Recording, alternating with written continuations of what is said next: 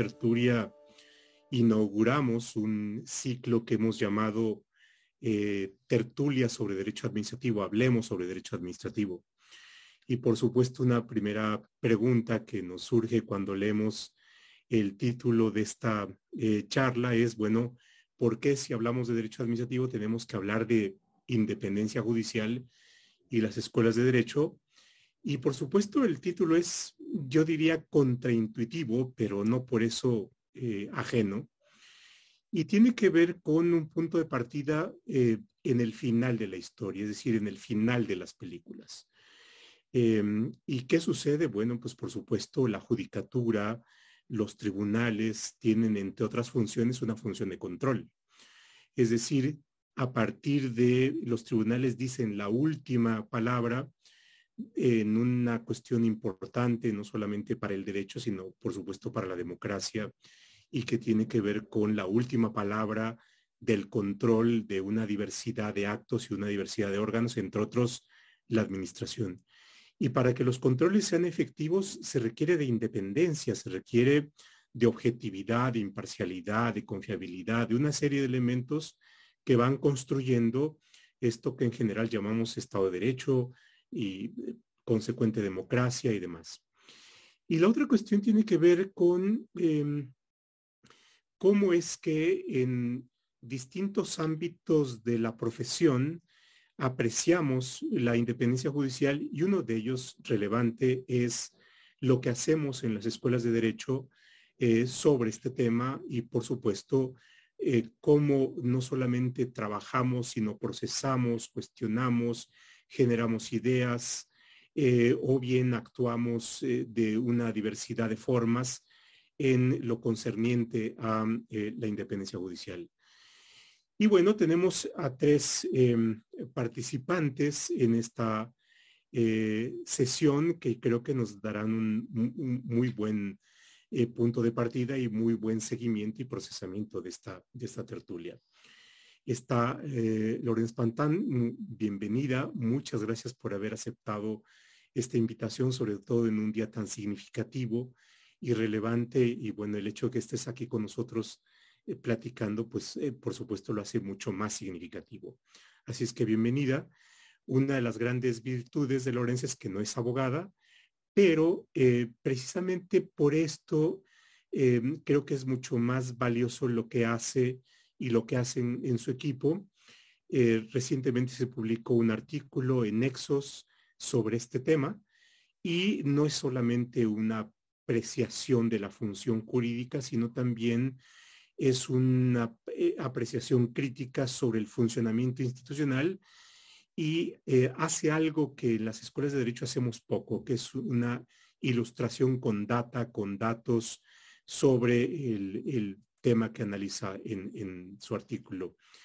Eh, está también con nosotros Ricardo Antonio Silva, rector de la Escuela Libre de Derecho. Señor rector, bienvenido y muchas gracias por aceptar esta invitación. Em, que no solamente tiene a su cargo la responsabilidad de una de nuestras principales escuelas de derecho del país, sino por su propia experiencia, por y además por la participación activa que desde las escuelas de derecho, en este caso de la Libre, ha em, realizado en acciones mucho más concretas que ya platicaremos de ella. Y bueno, mi querido eh, colega en el, eh, y gran amigo en el CIDE, Tony Caballero. Muchas gracias, Tony. Tony tiene también una experiencia muy importante eh, entre otras cuestiones, ha tenido responsabilidades relevantes en las asociaciones de eh, juzgadores y conoce en el fondo el problema. Ha publicado em, obras relevantes sobre independencia judicial. Bienvenido, Tony. Así es que eh, estamos, como ustedes pueden ver, con un em, con participantes muy, muy importantes.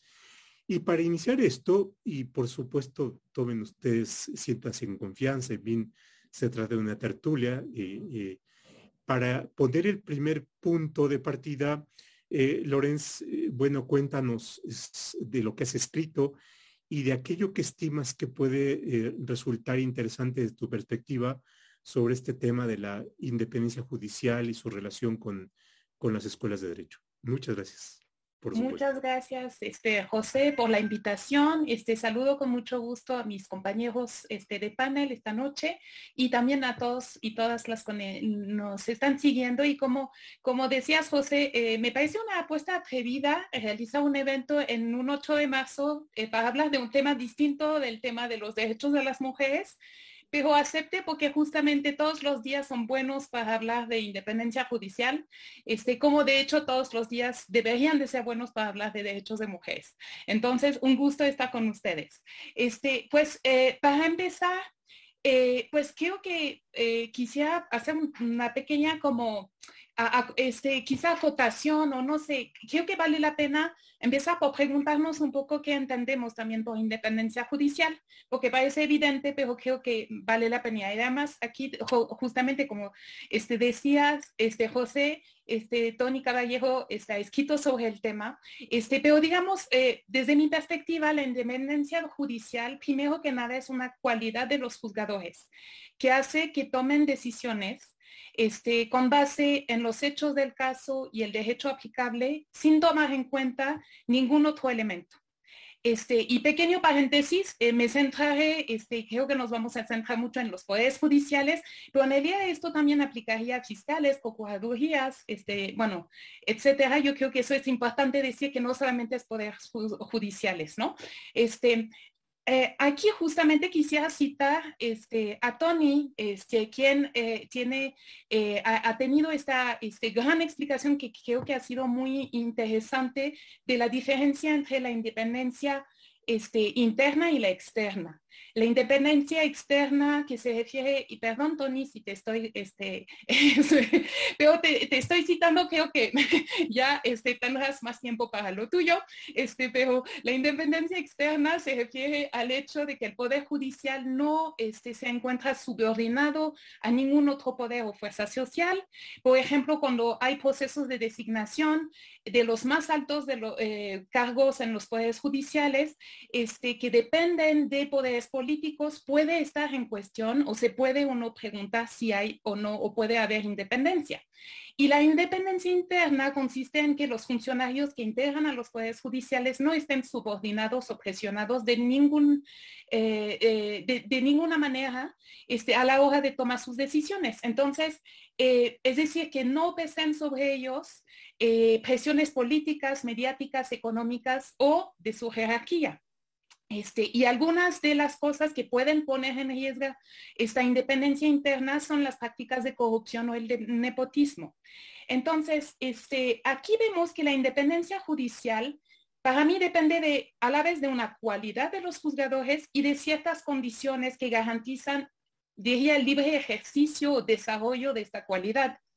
Las principales instituciones encargadas eh, de, la primera cosa, es decir, establecer estas garantías para los juzgadores, este, eh, de ser este dique contra las presiones externas, son los consejos de la judicatura, eh, similares, conexos y asimilados, este, porque tienen muchos nombres ahora en México, pero este, por el otro lado, creo que las principales instituciones encargadas de cultivar la independencia judicial como una cualidad son precisamente las escuelas de derecho.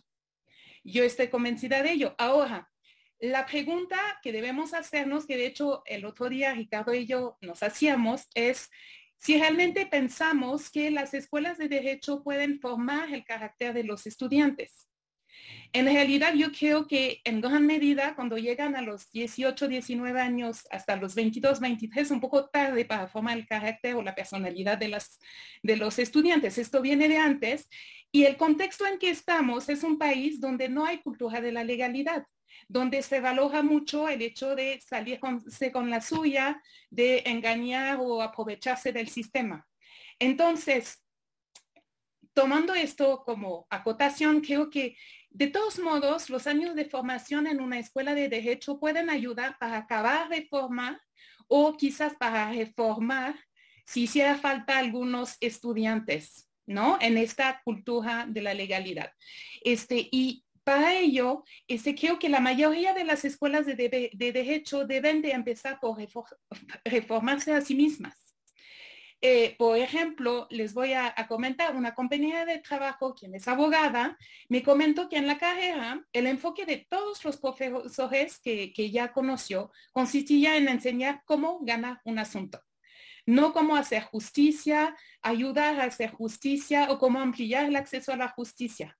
Si definimos al buen abogado como el que gana, si las escuelas de derecho lo definen así, este, pues entonces no ponemos este, la independencia judicial por delante. Y allí creo que eso es mejor.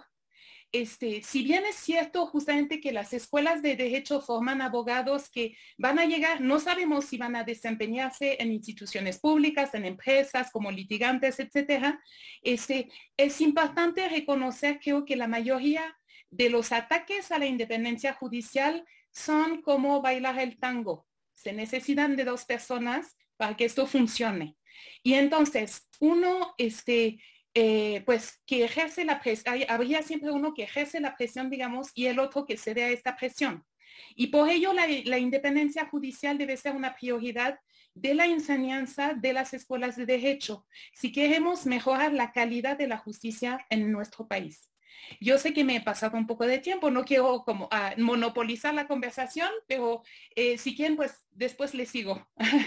Muchas gracias. Señor rector, ¿por qué establecer una relación y cómo entre el tema de escuelas de derecho e independencia judicial? Eh, antes que nada, saludar pues, desde luego a la doctora Pantana, al doctor Caballero y al doctor Roldán, este, dejando los formalismos que son muy de nosotros acá en la Libre, este, a Pepe, a Tony y a Lorenz. La verdad es un gusto eh, eh, platicar con ustedes en un tema tan atractivo y además como lo formuló IntelliJuris y lo formuló Pepe, desde la perspectiva administrativa. Eh, no, me quiero ir sin comentar esto porque creo que este, Pepe lo hizo con toda intención, em, porque creo yo que a pesar de que desde 1994 aparece el Consejo de la Judicatura en México, es apenas hace algunos años en donde, digamos, tres o cuatro años, empezamos a ver la perspectiva administrativa de la Administración de Justicia, nombramiento de jueces, su vigilancia, su control, sanciones a abogados, este, posible intervención del Consejo de la Judicatura en otros países, por ejemplo, en el análisis de cédulas, de validez de cédulas. Hay una perspectiva necesariamente administrativa que antes no se veía en la independencia judicial y que creo que hoy en esta tertulia de derecho administrativo tiene mucha razón de ser y mucho sentido. Y me parece que, que en eso pues la verdad, eh, eh, eh, podemos mucho que platicar y mucho que trabajar. Ahora, evidentemente, em, hablar de, esta nueva idea, de esta nueva visión, y decía bien Lorenz en el tema de la independencia judicial, em, sobre todo por cómo la vamos a definir. Y creo que Tony la ha definido muy bien, Lorenz citó a Tony definiéndola muy bien. Yo con esta, esta visión de ver, eh, desde que estuve en, la Suprema Corte, de ver a los derechos con su naturaleza compleja, me parece que la independencia judicial es un principio eh, complejo, con, muchas relaciones, obligaciones, derechos, sujetos presentes, relaciones jurídicas que van y vienen, con prestaciones de dar, hacer, no hacer, en fin, es, es un globo muy grande en donde se, se identifican muchas cosas.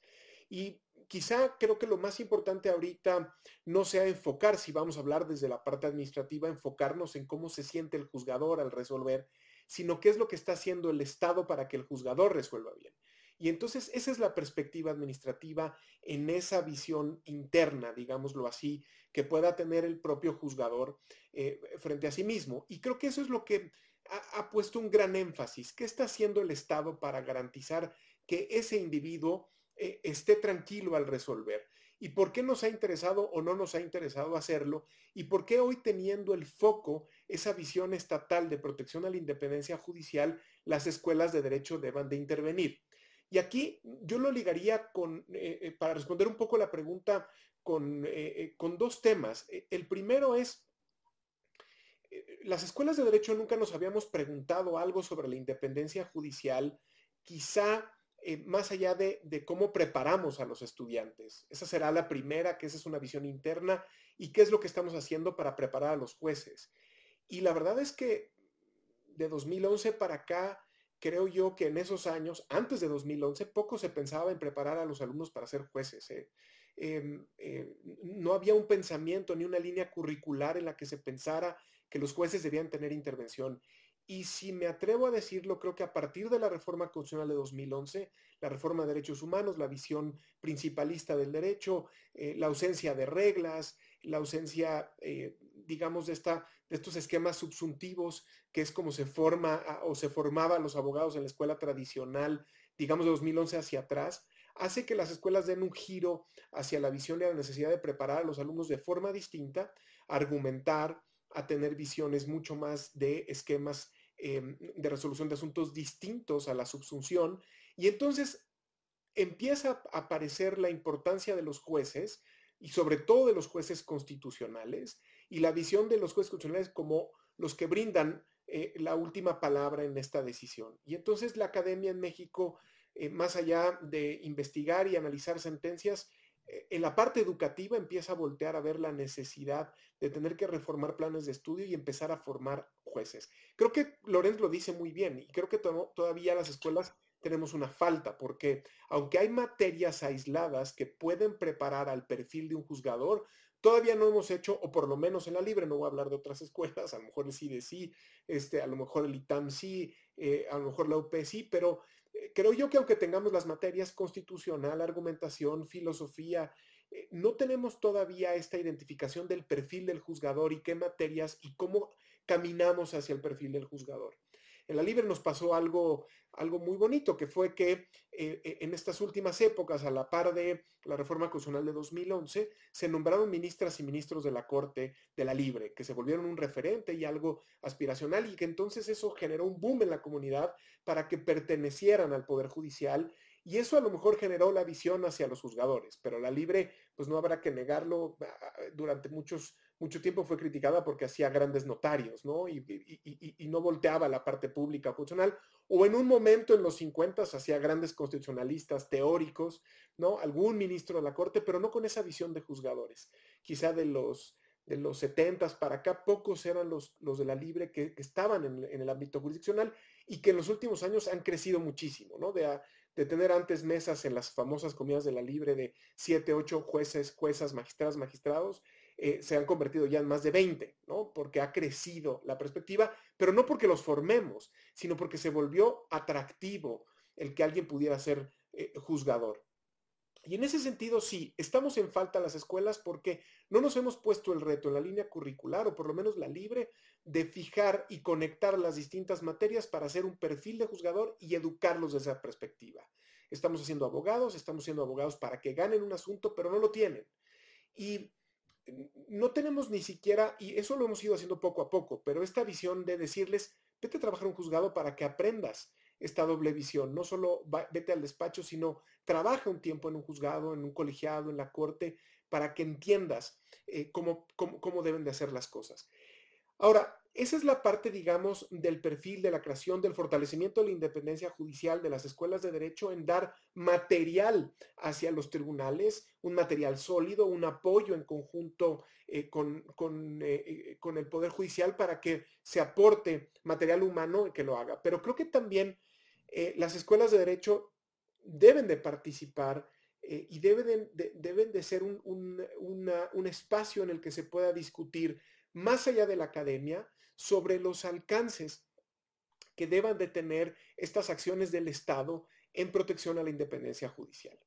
Eh, y, y, creo que ahí la Corte ha puesto algo que quizá no ha hecho tanto revuelo, eh, que es este amparo en revisión 265-2020. Pepe conoce muy bien el avance y la evolución del interés legítimo, es uno de los culpables y los anales de la historia estarán ahí donde irá que Pepe es uno de los culpables de reformar, fortalecer y, hacer crecer el interés legítimo frente a la resistencia eh, eh, en los tribunales de, pegarlo al interés jurídico. Y este, este amparo en revisión 265-2020 me parece que abre y, da un paso más a esa creación jurisprudencial de lo que es el interés legítimo, permitiendo que escuelas de derecho y las barras intervengan en esa vigilancia hacia las acciones del Estado en la independencia judicial. El tema es quién es el sujeto idóneo, y yo dejaría ahí hasta aquí mi intervención, quién es el sujeto idóneo para hacerlo, porque las, aunque la Corte dice en un precedente, vamos a hacerlo con estas dos instituciones, en esta teoría del free rider, del polizón, pues hay críticas para ambas. crítica hacia las barras, pues cómo las barras van a criticar lo que los jueces están resolviendo si las barras están integradas de abogados postulantes.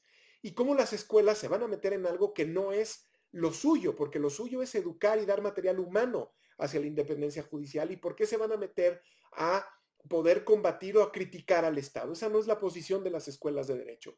Y creo yo que la incorporación que trae esta, este amparo en revisión 265-2020 al tratar de darles ese giro a las escuelas de derecho para que se conviertan en visores de la actividad del Estado judicial, sino en otros temas, la misma educación, ¿no? En, en, el sentido de que las escuelas empiecen a defender la línea educativa y que también eso va a tener críticas, hasta dónde vamos a llegar. Pero yo me quedaría con estas ideas eh, eh, como para, para ir eh, generando crítica en esto. No, como no, y muy relevante. A ver, Lorenz ha planteado em, la relación directa entre la independencia y las virtudes o cualidades del juez y la función em, de las escuelas de derecho en la constitución de las capacidades de agencia del ser humano que se desempeñen como juez. Y por supuesto ahí eh, resalta lo que llamaría el personaje del juez, ¿no? Eh, aprovechando el día, eh, pienso, por ejemplo, en un personaje icónico de la juzgadora Ruth Bader Ginsburg, ¿no? y bueno, ah, de lo que conocemos de ella es, viene de una escuela de derecho, profesora, inteligente, en esta película de Será Justicia bueno, es eh, muy, muy llamativa la argumentación que arma sobre el caso que se presenta ante los justice. Y entonces uno, uno pensaría que las escuelas de derecho tienen que ver con eh, las cualidades del juez y sus capacidades personales que las, que las van generando para las capacidades institucionales. Y eso, por supuesto, es muy importante. Pero la otra cuestión, esa es la parte, Ricardo, es lo que rodea, el contexto que es relevante en los métodos de selección, en la función del Consejo de la Judicatura, los contrapoderes como las barras de abogado, la misma función de las escuelas de derecho, en fin. Y, aquí ya nos plantea un escenario más complejo. Y bueno, simplemente con esto te pongo aquí como el punto de partida porque eh, eh, por tu propia em, producción, em, no solamente tomas en cuenta esta parte más individual de las cualidades, sino también la otra parte que es la institucional. A ver, eh, yo, yo, creo que tiras varios puntos. Primero, bueno, qué gusto estar con ustedes hoy. También muchas gracias, Lorenz.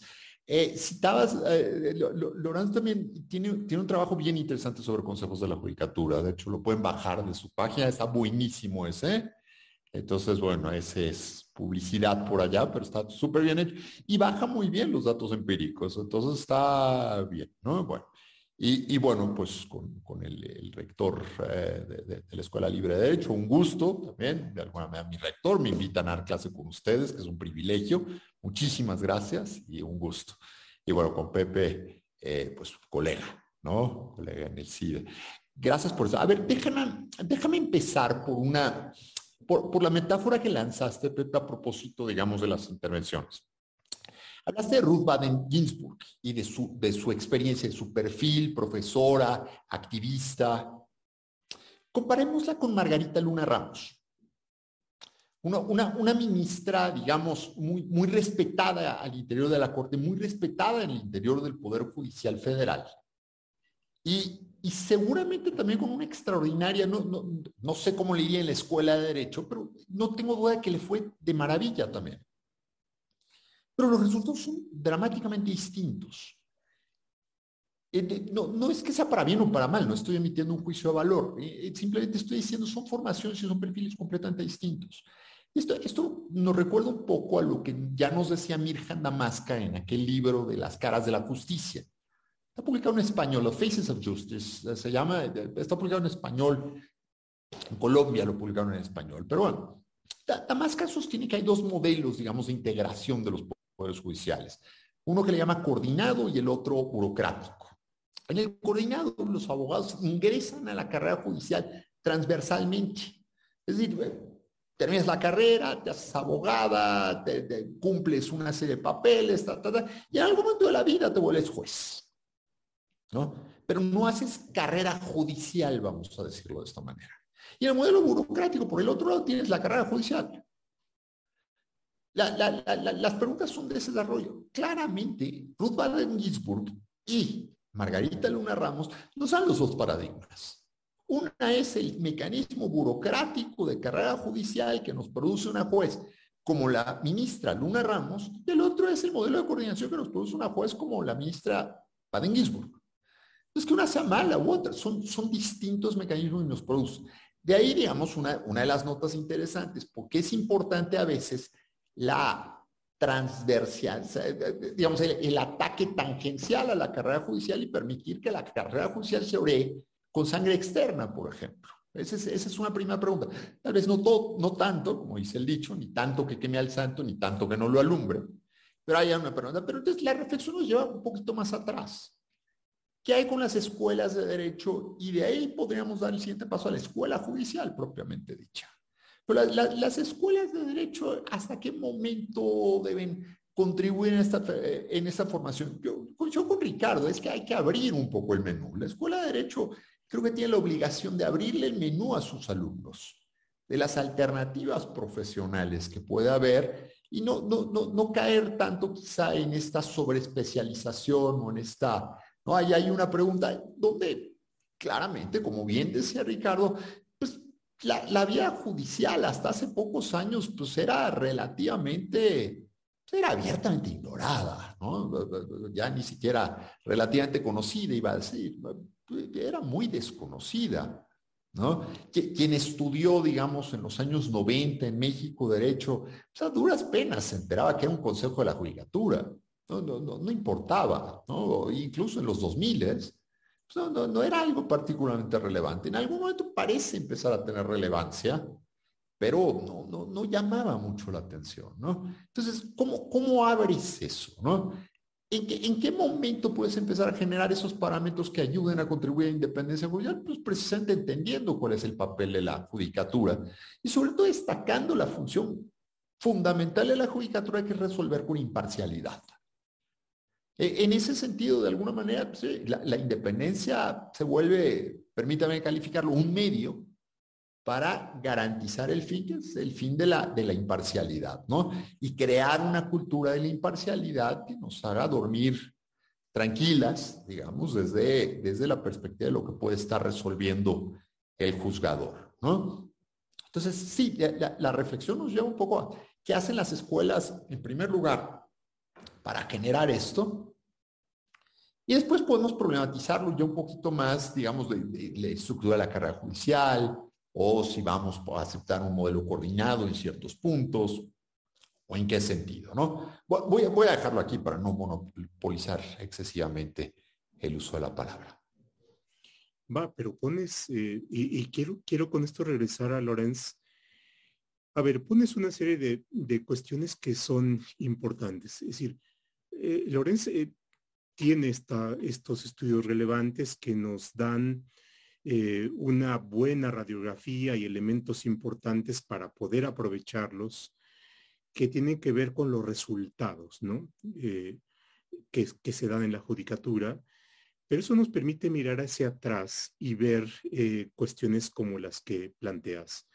Esto es, nuestras escuelas de derecho creo que tienen sesgos y todas tienen sesgos. No sé, cuando uno estudia es saber qué quieres ser. ¿Quieres ser litigante o quieres ser notario? Entonces vete a la libre, ¿no? Tenemos ese sesgo. Eh, ¿Quieres eh, eh, ser abogado corporativo? Pues a lo mejor tienes que ver a la Universidad Panamericana, ¿no?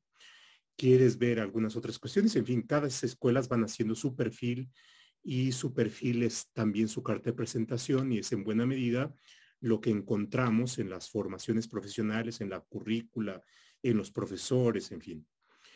Y en, eso la mirada de atrás hacia adelante es, las escuelas de derecho están proponiendo esta, em, o, al menos ofrecen algunas opciones para eh, la construcción del juez, sí y cómo, ¿no? O no, o simplemente no.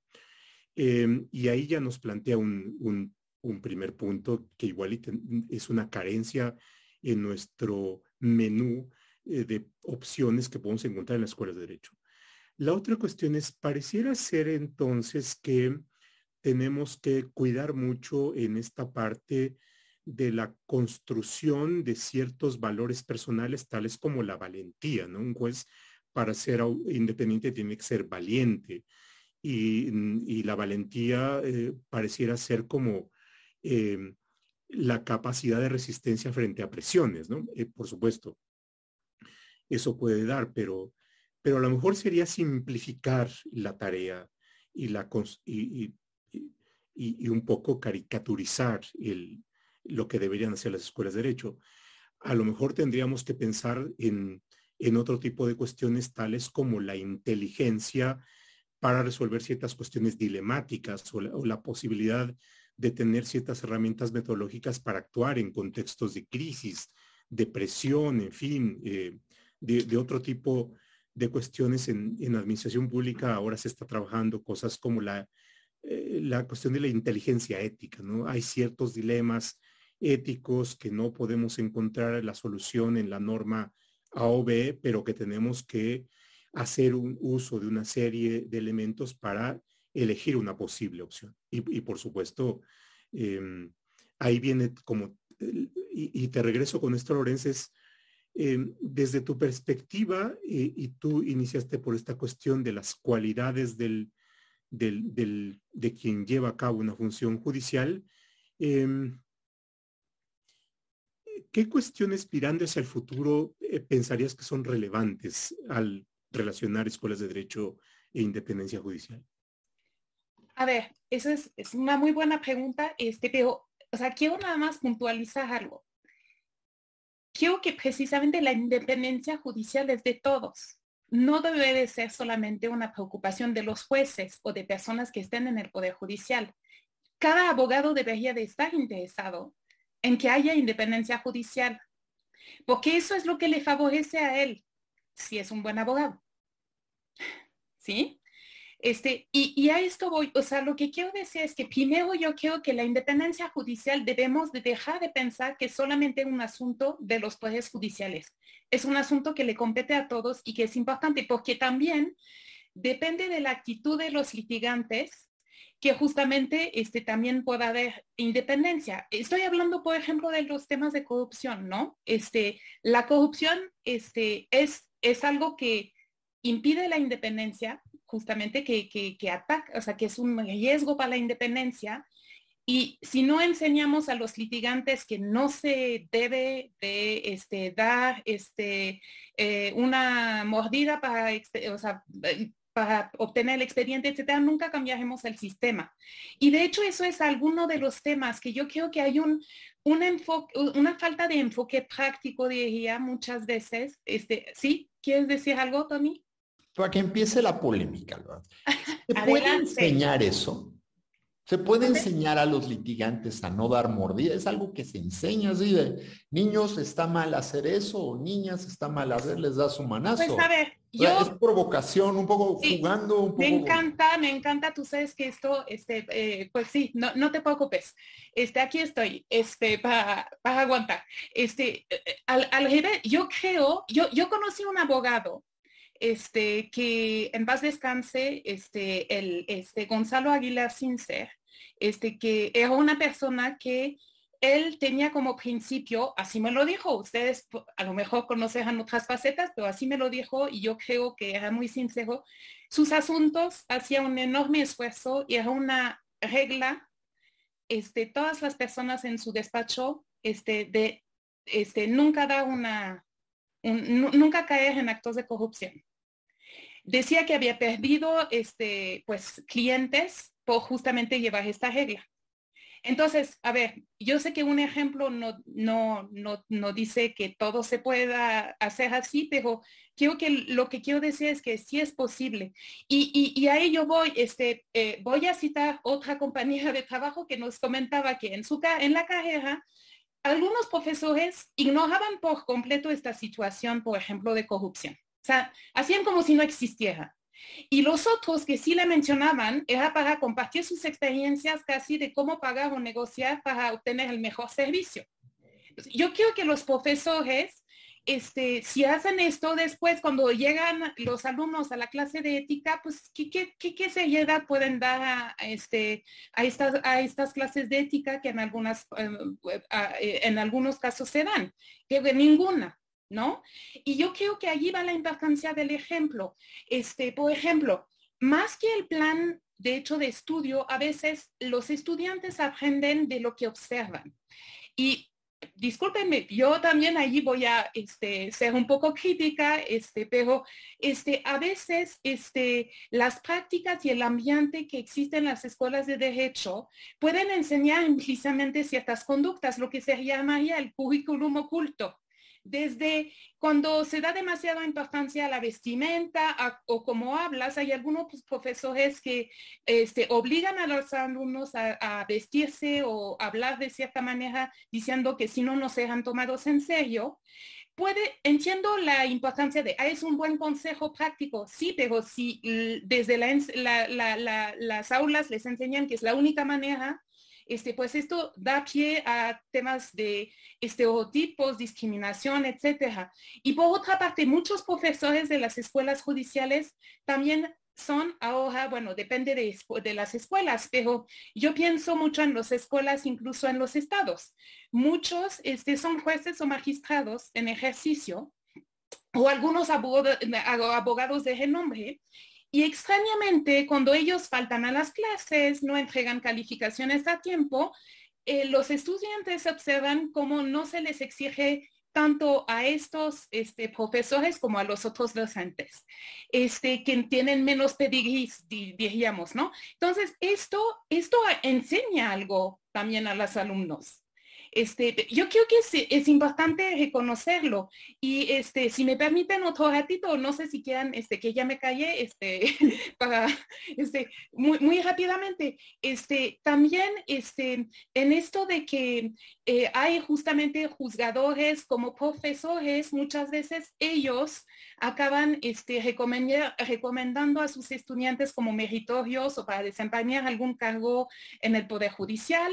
Este, eh, esto es muy natural, se da en muchos ámbitos. Pero el problema aquí, yo creo que hay dos problemas aquí. Primero, en el hecho de que en ocasiones es tal, y como les digo, a nivel local lo hemos visto, este, es tal esto, esta dinámica, que en ella si uno no tiene, este, no es estudiado en una escuela en particular, este, en ella es imposible llegar al Poder Judicial, porque a veces hay que ser meritorio para poder este, concursar en un, en un concurso de oposición. Entonces, pues no hay manera si no tienes a alguien que te dé la entrada.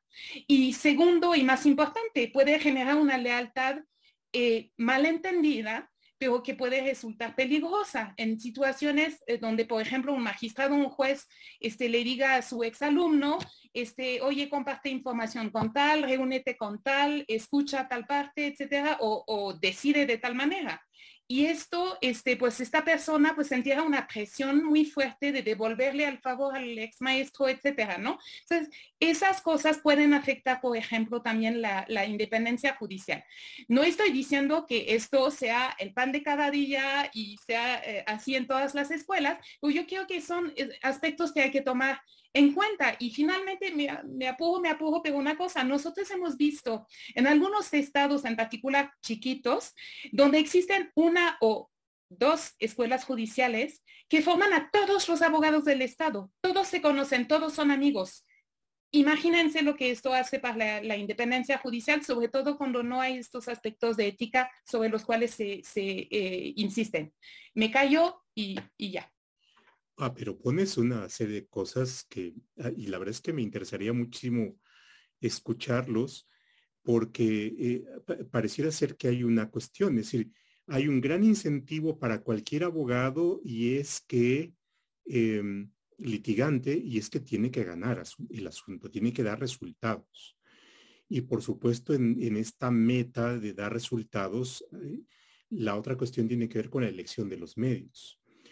Eh, el tener ciertos códigos de comportamiento sobre medios llevan a no usar ciertos medios que pueden ser como eficaces para lograr ese fin. pero planteamos el, ejemplo que tú eh, nos señalabas de, de Sincer, es, por supuesto, Sincer era un abogado acreditado, en fin, pero la otra cuestión es cómo, cómo no caer tampoco en la parte de ingenuidad. Eh, me refiero a lo siguiente, es, a ver, alumnos, ustedes no pueden ir y pedir un alegato de oreja si es que no está la contraparte, va, por ejemplo, ¿no? diría, profe, no me diga usted eso, porque si el juez recibe a la contraparte y yo le planteo que no puedo recibir a la contraparte, entonces, vamos, voy a perder los clientes, ¿no? En fin, es un poco el, cómo hacemos esta, esta cuestión, ¿no? Perdón, nada más sobre el alegato de orejas, perdón, perdón. Yo creo que se debe regular el alegato, no le tienes que pedir al alumno esto es otro tema, pero sería tema de otra charla. Que, perdón por pasarme y robar la palabra, a Ricardo. Me caí. No, Igual ilustraba el, punto, ¿no? Eh, pero adelante, Ricardo.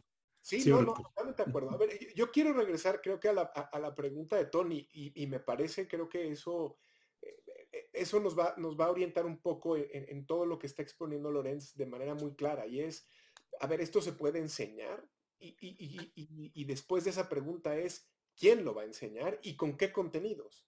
Es decir, yo creo que si estamos buscando dentro de las escuelas de derecho una materia que enseña a no robar, que enseña a no ser corrupto, este, y, estamos pensando en una materia que, contenga esta parte ética, creo que yo coincidiría más en una respuesta negativa con Tony de, yo creo que esto no se puede enseñar, yo creo que esto em, debe de resolverse de otra forma. Eso quiere decir que, el que no se pueda enseñar, porque puede correrse un riesgo muy alto de qué tipo de contenidos, y lo decía Pepe muy claro, cada una de las escuelas tenemos ciertos sesgos o ciertos perfiles, de acuerdo a los profesores, a las ideologías, a los mecenas de las propias escuelas, en donde puede haber intereses políticos, ideológicos, religiosos, este, en fin, mucho que, pueda complejizar el contenido de esa materia ética, que te pueda llevar a, a un lado o al otro. Pero eso no quiere decir que el hecho de que no pueda centralizar yo en una sola materia, esto no se pueda aprender durante toda la carrera. Y que durante toda la carrera, en el perfil del abogado que estamos formando, haya en eso que, que Lorenz llama muy bien el currículum oculto, cierto tipo de reglas que respetemos.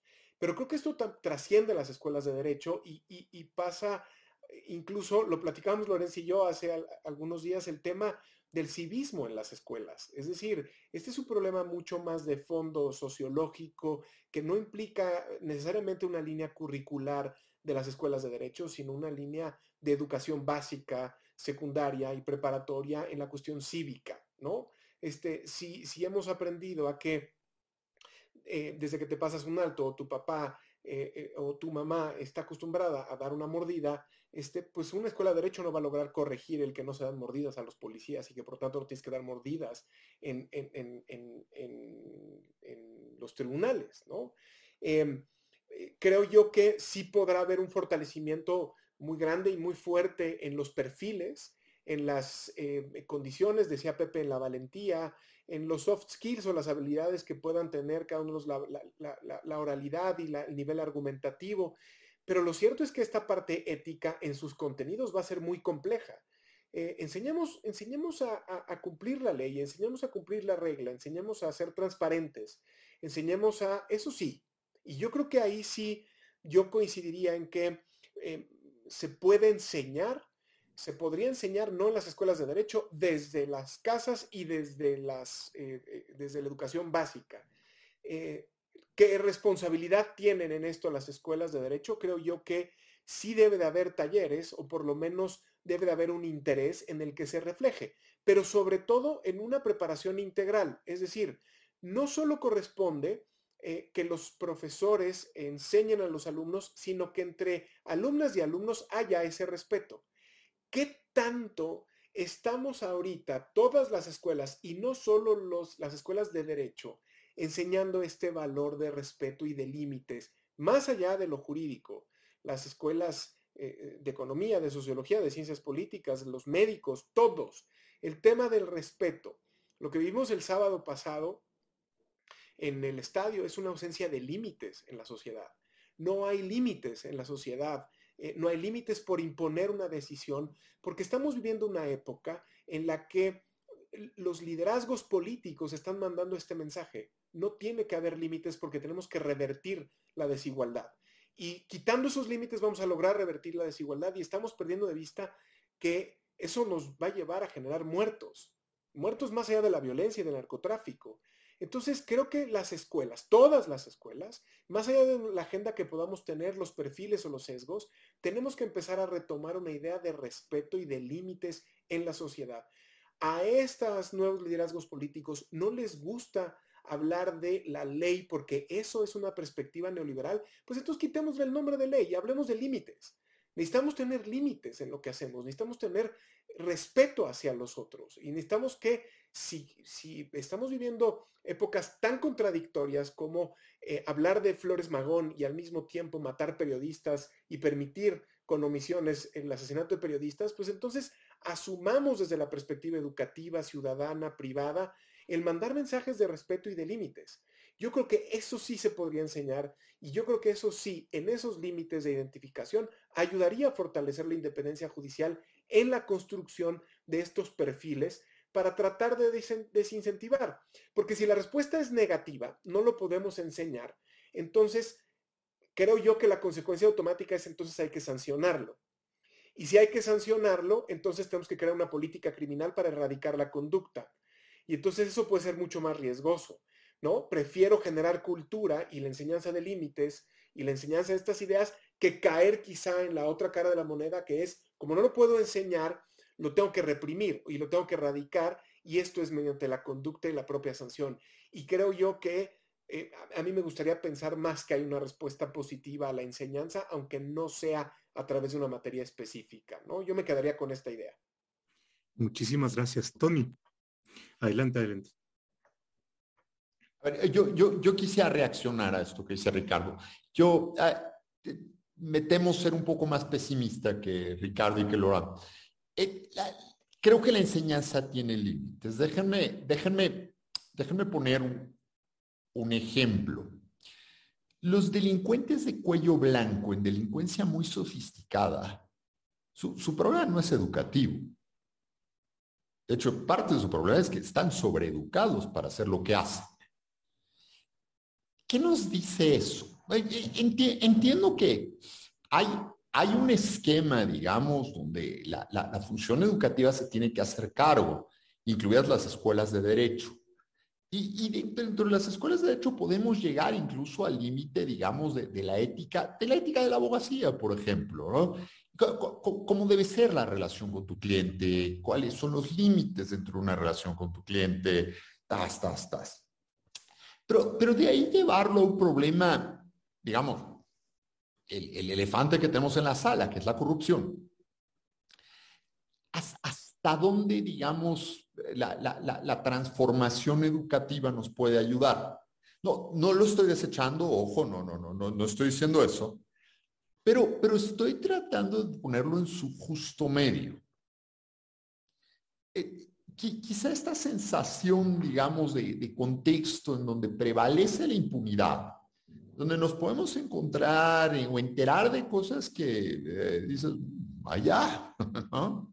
Algunas, no, quiero citar las gracias porque son ilegales y eso otra vez nos lleva a otra parte, pero bueno, ¿no? O sea, no, nos sigue enredado, digamos, en el ámbito de la irregularidad, ¿no? Por, por más que, en fin, ¿no? Pero, ¿dónde nos coloca eso? Es, es una pregunta. No, no, tengo tampoco una respuesta. ¿No? O sea, reaccionó un poco a Lorenzo, a, Ricardo, simplemente diciendo, mm, creo que tenemos límites ahí. ¿no? Ciertamente requerimos un poco más de orden y eso es un papel del Estado. ¿Cómo debe jugarse? Tal vez no tan punitiva, puede ser. Pero fíjense, un dilema que teníamos hace algunos años en un grupo muy plural que se formó sobre la necesidad de generar un órgano internacional contra la impunidad en México. Alguien nos decía, bueno, está muy bien, ah, pero ¿por qué tenemos que recurrir a los extranjeros? Y alguien decía, no, sin mucha ironía, pues es que ¿quién cierra la puerta si es exclusivamente en México? ¿No? ¿Quién, ¿Quién es el último en cerrar la puerta? Es una pregunta importante que nos tiene que hacer vernos en el espejo social. ¿no? digamos, ¿qué, hay con eso? ¿no? Eh, podemos jugar con varios, pero bueno, no quiero, no quiero clavarme mucho en eso. Eh, Lorenzo hablaba de las relaciones clientelares, de alguna manera, ¿no? De, cómo ingresas a la carrera judicial y, y esta es una de las banderas. La bandera de la reforma de del 2021 es acabar con las relaciones, pero era la misma bandera de 1995. ¿Y, por qué demonios no lo hemos logrado? Porque creo que la formación judicial sigue siendo muy discipular. Discipular, digamos, como el contrasentido de la perspectiva clientelar. Y claro, dentro de la perspectiva discipular puedes derivar en relaciones clientelares, sin duda. ¿no? Hasta dónde se lleva una y otra. Pero, pero no es tan fácil nada más como decirle a los jueces de la noche a la mañana, ahora nosotros te vamos a imponer el personal con el que trabajas. A menos que trabajes en la corte, desde luego. Si trabajas en la corte, pues ahí sí nosotros lo escogemos. ¿No? Pero, pero eso nos está diciendo algo. Creo que, creo que esa distinción también nos dice algo. Tal vez el problema de diseño de la propia carrera judicial tiene algún problema. Esto lo, está discutiendo este fin de semana, nada más quería traer. los foros pequeños son problemáticos, es cierto. En las entidades federativas hay, hay, entidades donde pues es muy difícil asumir una defensa porque vas cuesta arriba, ¿no? Alguna vez asumimos una defensa, Javier y yo, en un estado muy pequeño donde literalmente nadie quería defender al, imputado de un asunto que había tenido cierta relevancia política. No quería nadie defenderlo, ¿no? Entonces llama mucho la atención. Ahora, ¿qué puedes hacer contra eso? No, no, no, estoy seguro otra vez si la escuela nos puede ayudar a resolver estos ensimismamientos, si lo quieren llamar así, en ese punto.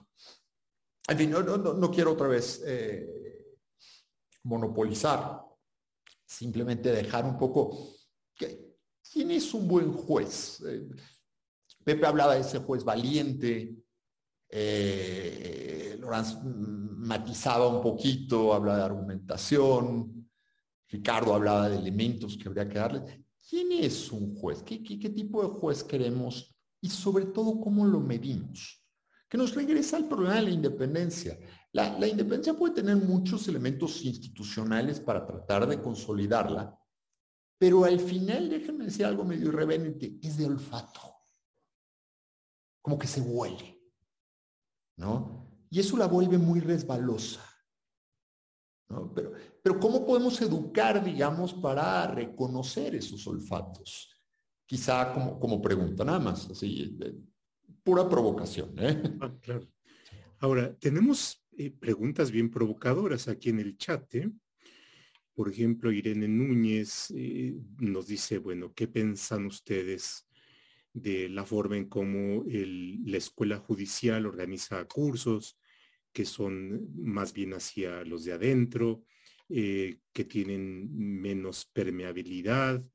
Y bueno, luego hay una pregunta sobre el actual responsable de la gestión, Roberto Faguaga, habla de la independencia judicial y eh, dice, eh, no es necesariamente un juez independiente, no es necesariamente un buen juez, va más allá de eso. Puede ser un eh, juez independiente, pero sin perspectiva de género, por ejemplo, puede ser independiente, pero ser muy dogmático y formalista, en fin, que nos lleva a los distintos perfiles del juez, ¿no? ¿Qué pasa con la ley de carrera judicial? Pregunta Hernández. Eh, eh, Julkin Mirabete habla de la corrupción, el tema de los que ya estamos eh, abordando de algún modo, y de la relevancia de la carrera judicial. Roberto Faguaga habla sobre que en la Ibero llevaban una materia de deontología jurídica. En fin, tenemos, digamos, en estos últimos minutos un buen número de preguntas, así es que simplemente pongo a disposición de ustedes la palabra. Quien quiera abordar alguno de estos temas, adelante. Lorenz. Ya, este, pues todas las preguntas son muy interesantes, pero nada más como para acabar, este, no, no acaba porque esta eh, discusión no puede acabar, o sea, o nunca debería de acabar, de hecho. Este, pero, este, eh, yo creo que hay un tema importante, o sea, obviamente, a ver, nos, el, ejercicio de hoy es centrarnos en el papel de las escuelas. Eh, déjenme decirles que estoy convencida, como lo decía este Tony, eh, tenemos un estudio de, muchas, demasiadas páginas sobre los consejos de la judicatura y, su papel y su función. Justamente yo soy una este, eh, eh, ferviente, este, eh, digamos, este, pues creyente de que los consejos de la judicatura tienen un papel muy importante y que están siendo este, subvalorados, de hecho, y, pero también que se deben de fortalecer los consejos de la judicatura. Yo creo que el papel es muy importante. Aquí nada más yo me centré en la parte de lo que le corresponde, lo que le podría corresponder a las escuelas. Pero dicho esto, este, también hay otro papel que puede este, eh, tocarle a las escuelas este, y que está vinculado justamente con este papel de control. Eh, y que además con la, una reforma a la Ley General de Transparencia este, que este, pues, se materializó el año pasado y que consiste en que ya todos los poderes judiciales deben de publicar todas sus sentencias. Creo que las escuelas judiciales, lo mencionó Ricardo, este, que es un papel que siempre han hecho, analizar sentencias, pero ahora tenemos muchas sentencias. Y cuando tenemos muchas sentencias, este, lo que podemos hacer es analizar la consistencia de los criterios de algunos este, jueces, este, podemos ayudar a los poderes judiciales a incluso identificar, yo creo que muchas veces lo saben desde adentro, pero quizás no lo quieren decir, pero este, digamos que a identificar este, indicios de que justamente en algunas ocasiones no hubo una decisión independiente, etcétera, etcétera, ¿no?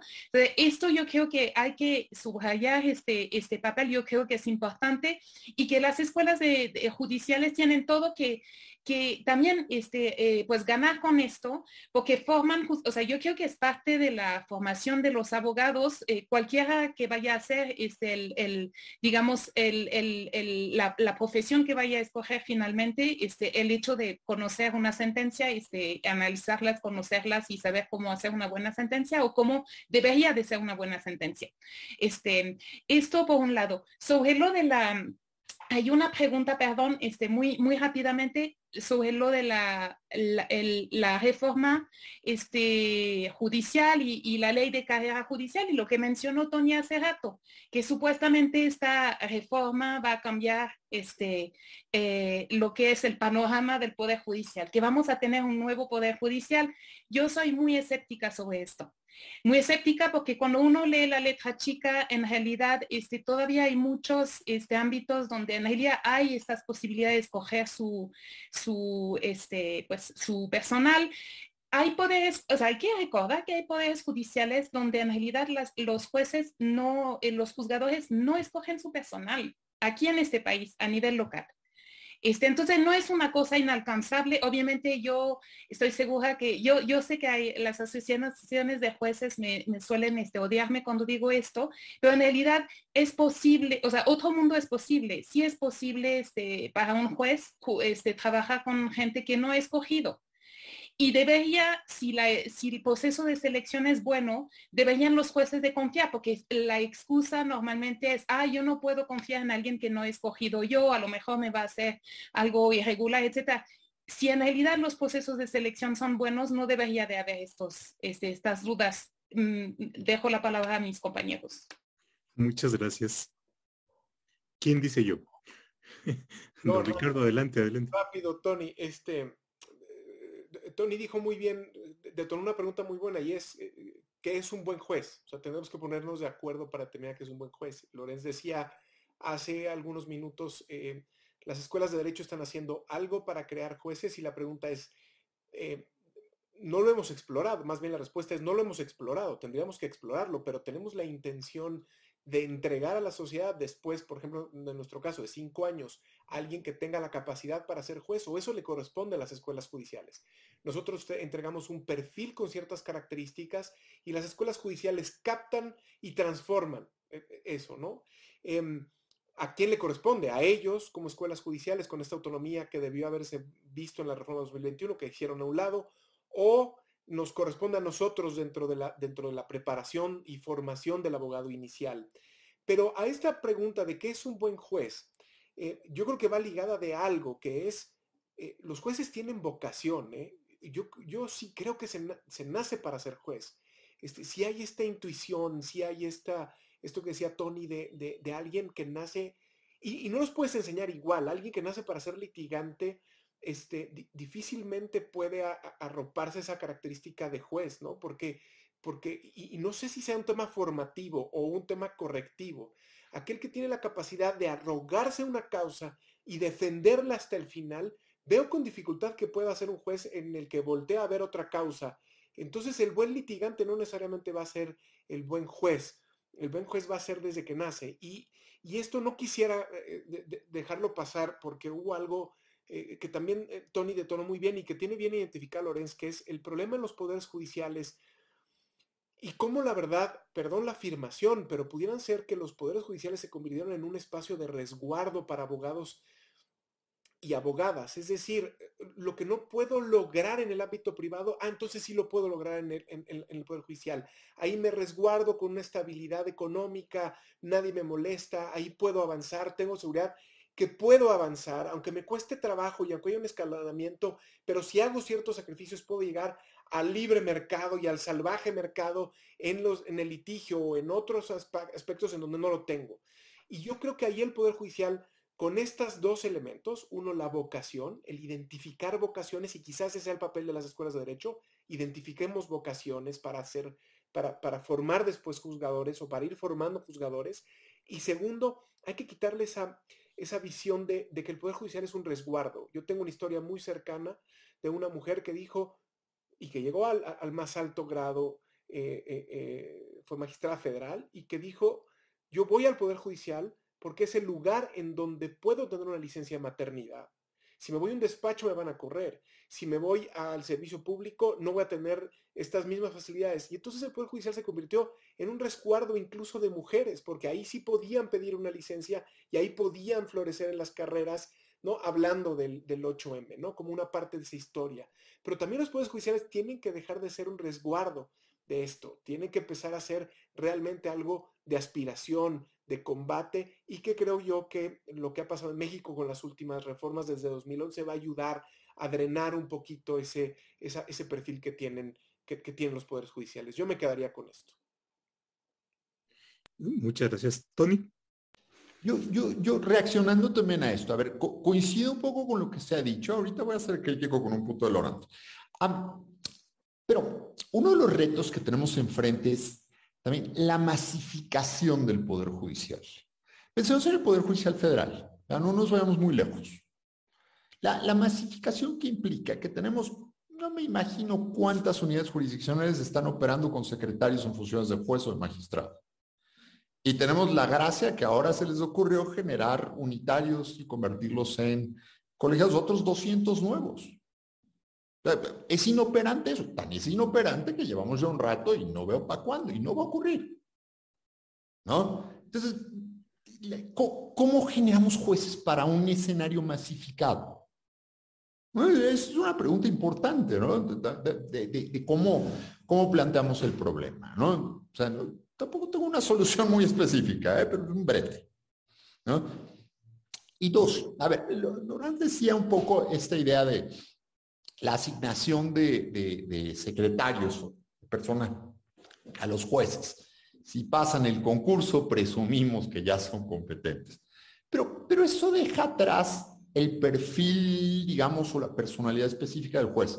Yo puedo ser un extraordinario juez conservador. O puedo ser un extraordinario juez liberal. Puedo ser un extraordinario juez liberal, pero tradicionalista o liberal pero reformador. Soy tradicionalista, digamos, en jurisprudencia y en amparo. O puedo ser reformador en amparo y en jurisprudencia. Pero puedo ser conservador de ideología. Fíjense, por ejemplo, hay, eh, no sé, déjenme poner un nombre. Un ministro extraordinario que acaba de concluir, el ministro Franco. Un ministro muy constructivo desde la perspectiva del amparo, más conservador ideológicamente, ministro altísimamente respetable, un ministrazo. Y, podemos tener a la, a la ministra Luna Ramos, ¿no? Una ministra tradicionalista desde el punto de vista jurisprudencial y probablemente con líneas más tendientes, digamos, centro, centro conservador. ¿No? Pero, pero, pero fíjense esas caracterizaciones. Y los jueces igual con esas personalidades tienen que escoger a su personal.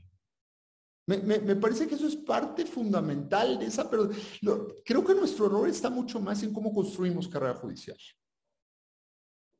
luego, el, último punto, con este cierro, se rompe un vaso adentro de un juzgado y quien lo paga, lo paga el juez. Entonces, si no modificamos también el modelo de responsabilidad judicial dentro del despacho jurisdiccional, estos criterios ciegos son muy complicados. O, por qué la Corte se decidió que la idea de carrera aplica a todos, el hágase la revolución, pero en la tierra del Consejo de la Judicatura Federal.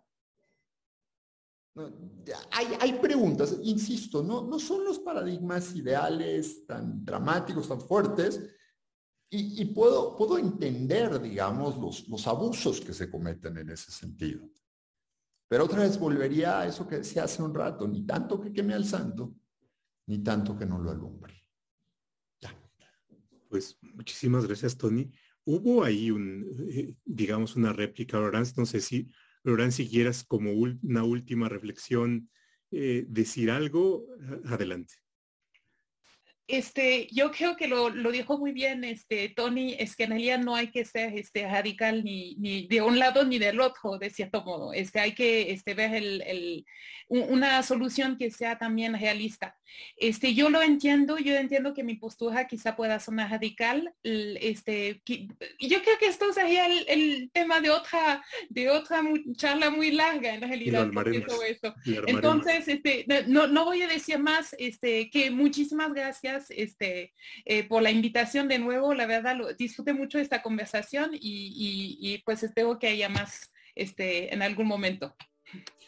Pues muchísimas gracias, Lorenz. Muchísimas gracias, don Ricardo, por haber destinado este tiempo. Tony, muchísimas gracias.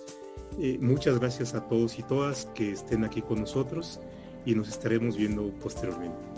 Cuídense mucho, pasen la vida. Hasta luego. Muchas gracias. Hasta gracias, hasta luego.